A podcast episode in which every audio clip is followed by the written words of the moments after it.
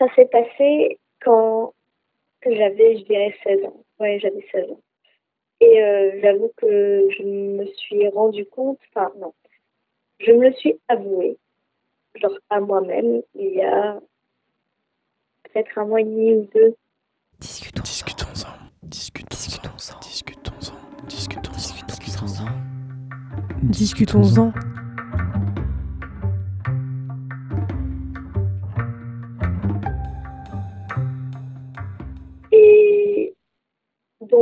Bah voilà, je vais le dire officiellement. euh, malheureusement, je me suis fait violer alors que j'étais en relation avec quelqu'un de plus âgé.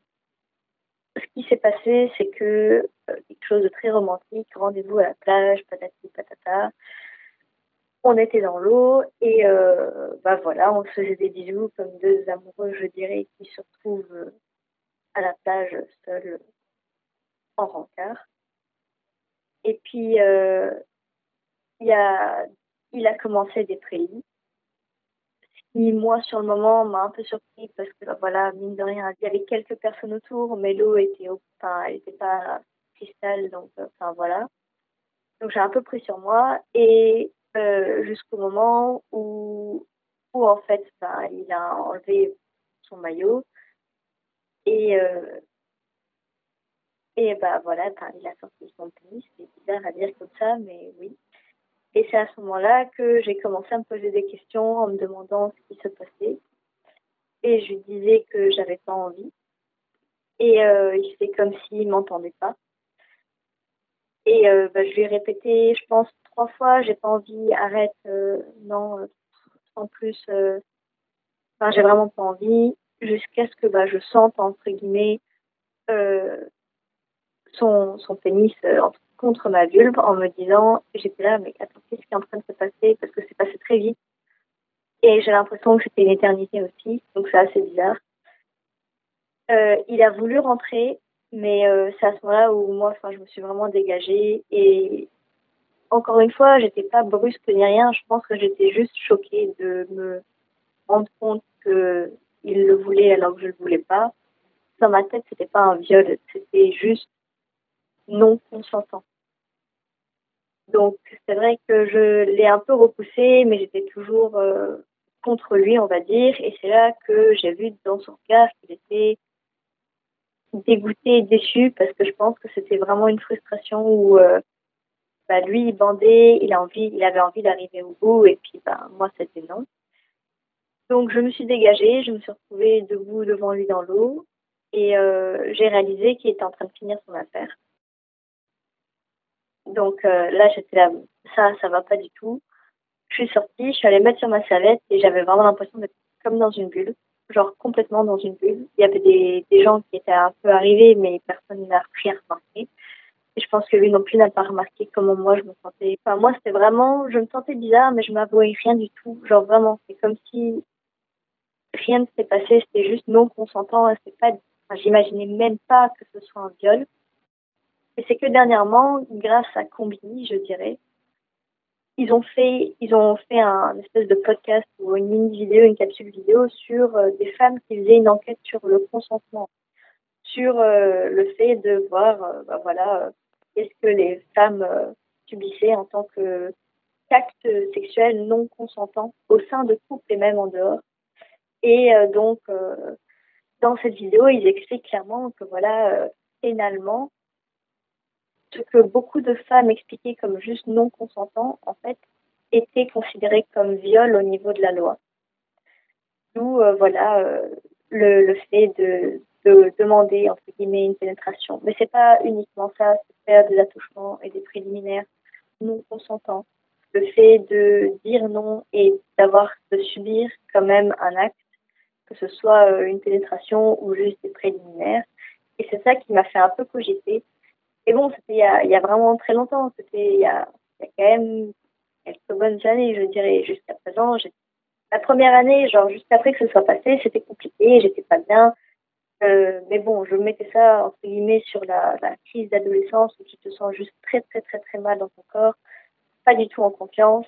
Tu sors enfin avec quelqu'un, donc euh, ça fait un peu genre les premières fois et tout. Quelqu'un de plus âgé en plus, donc tu lui fais confiance car, car il a plus d'expérience. Et au final, pas du tout comme ce qu'on imagine. Je suis sortie avec lui quand j'étais en seconde et en quatrième. Donc quand j'avais 14, 14 ans que je l'ai rencontré et euh, deux ans plus tard, on est ressorti ensemble et c'est deux ans plus tard que c'est devenu sérieux. La première fois, c'était vraiment juste euh, deux semaines, quoi. Deux, peut-être trois semaines. Mais, mais cette, enfin, cette première fois, c'était pendant une année où tout partait en couille, genre littéralement. Alors qu'en seconde, enfin, j'étais, non, j'étais pas bien dans mon corps, j'ai jamais dit. mais genre, j'étais bien dans ma vie, j'avais plein de nouveaux amis, j'étais au lycée, enfin, je m'éclatais, je sortais. Et ça, c'est arrivé et je pense que c'est tellement énorme. Et j'avais mes concours d'ambassadeur en herbe où j'avais été en demi-finale à Madagascar.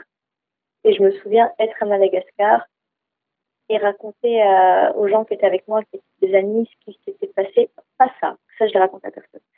Mais euh, que voilà, il m'avait trompé et que je le racontais genre sans pleurer ni rien, que j'étais juste genre ailleurs. C'est comme si, grâce au concours et à tous les, parce que j'avais, j'ai fait au moins trois ou quatre concours cette année-là sur l'école et j'avais les meilleures notes que j'ai jamais eues.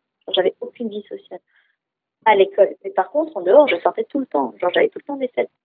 Je me dis qu'il était fort quand même, mon cerveau. Parce que du coup, c'est pas du tout à ce moment-là que je suis que j'ai eu du mal. quoi. C'est surtout euh, pendant les grandes vacances où bah, il y avait plus grand chose à faire.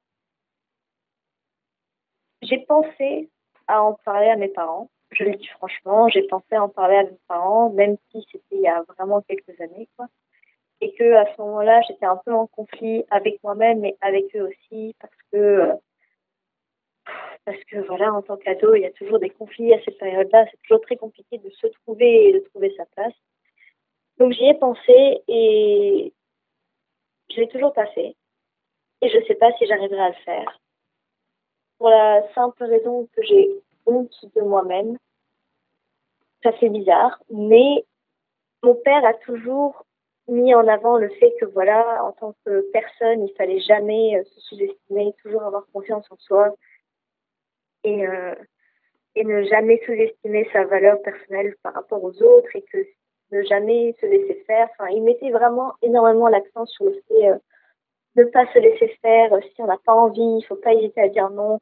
Et il le mettait par rapport à juste des gens qui demandaient à copier sur ton travail ou, juste dans des relations ou alors des gens qui proposaient de fumer de la drogue ou de la bœuf ou ainsi de suite. Donc c'était vraiment, euh, il se faisait un point d'honneur à nous le répéter suffisamment régulièrement, à moi et mes sœurs, le fait de si tu n'as pas envie, tu dis non. Et il n'y a pas de honte à ça. Et euh, s'ils t'aiment, ils te respectent et ainsi de suite. Et donc, c'est vrai que maintenant que je réalise ce qui s'est réellement passé, et eh ben, j'ai entre guillemets, de à mon papa qui a passé toute sa vie, je dirais, à vraiment mettre l'accent sur le fait que il faut être fier de qui on est, il faut avoir assez d'assurance euh, avec, assez d'assurance, il faut pas avoir honte de soi, il faut s'assumer, euh, c'est bien, les différences. Donc c'est vrai que là, le fait de, l'avoir maintenant, j'ai, j'ai, voilà. moi j'ai honte personnellement. Eux, je pense pas qu'ils auraient honte, mais je pense qu'ils seraient plus dévastés de savoir que que leur, euh, leur fille s'est fait violer alors qu'ils ont vraiment essayé de,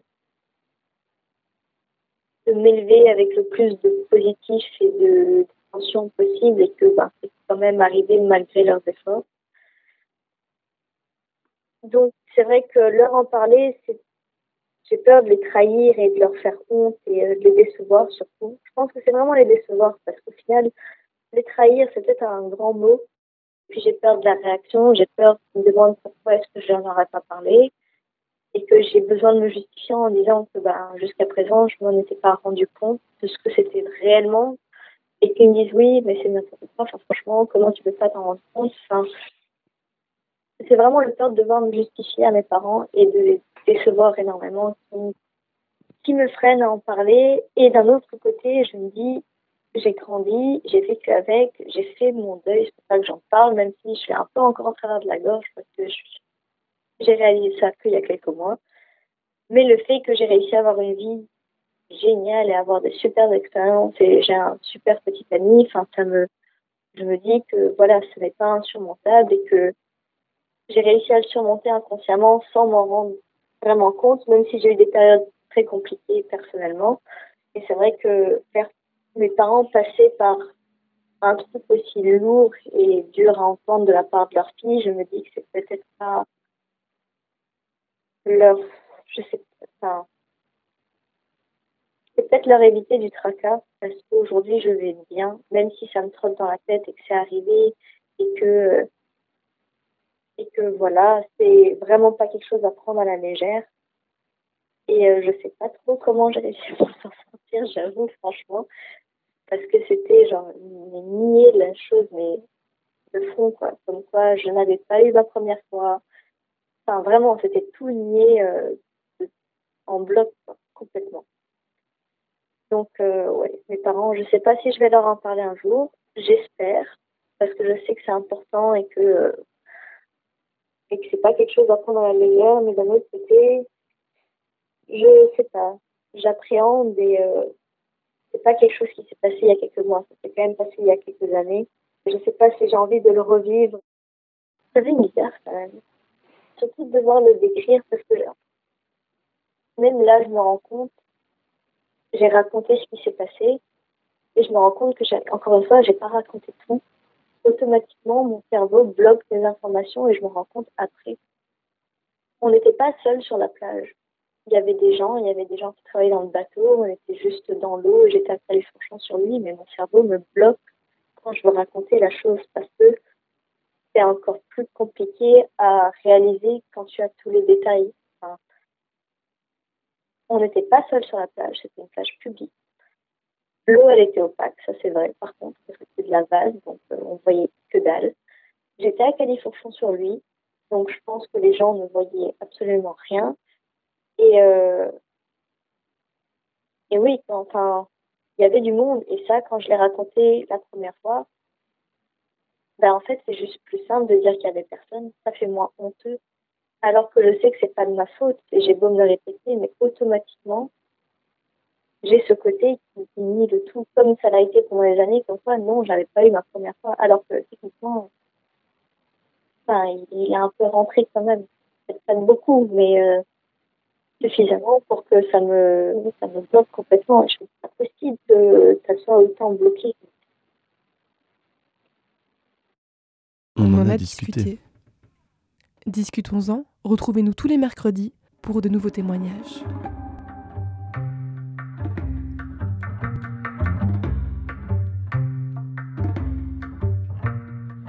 Oui, ça arrive c'est pas toujours euh, ce qu'on imagine, mais c'est vrai que le viol est un. Enfin, être violé, c'est un mot qui est tellement fort et qui frappe tellement au niveau du mental que bah, jusqu'à présent, c'est plus facile de nier le tout pour, euh, pour avaler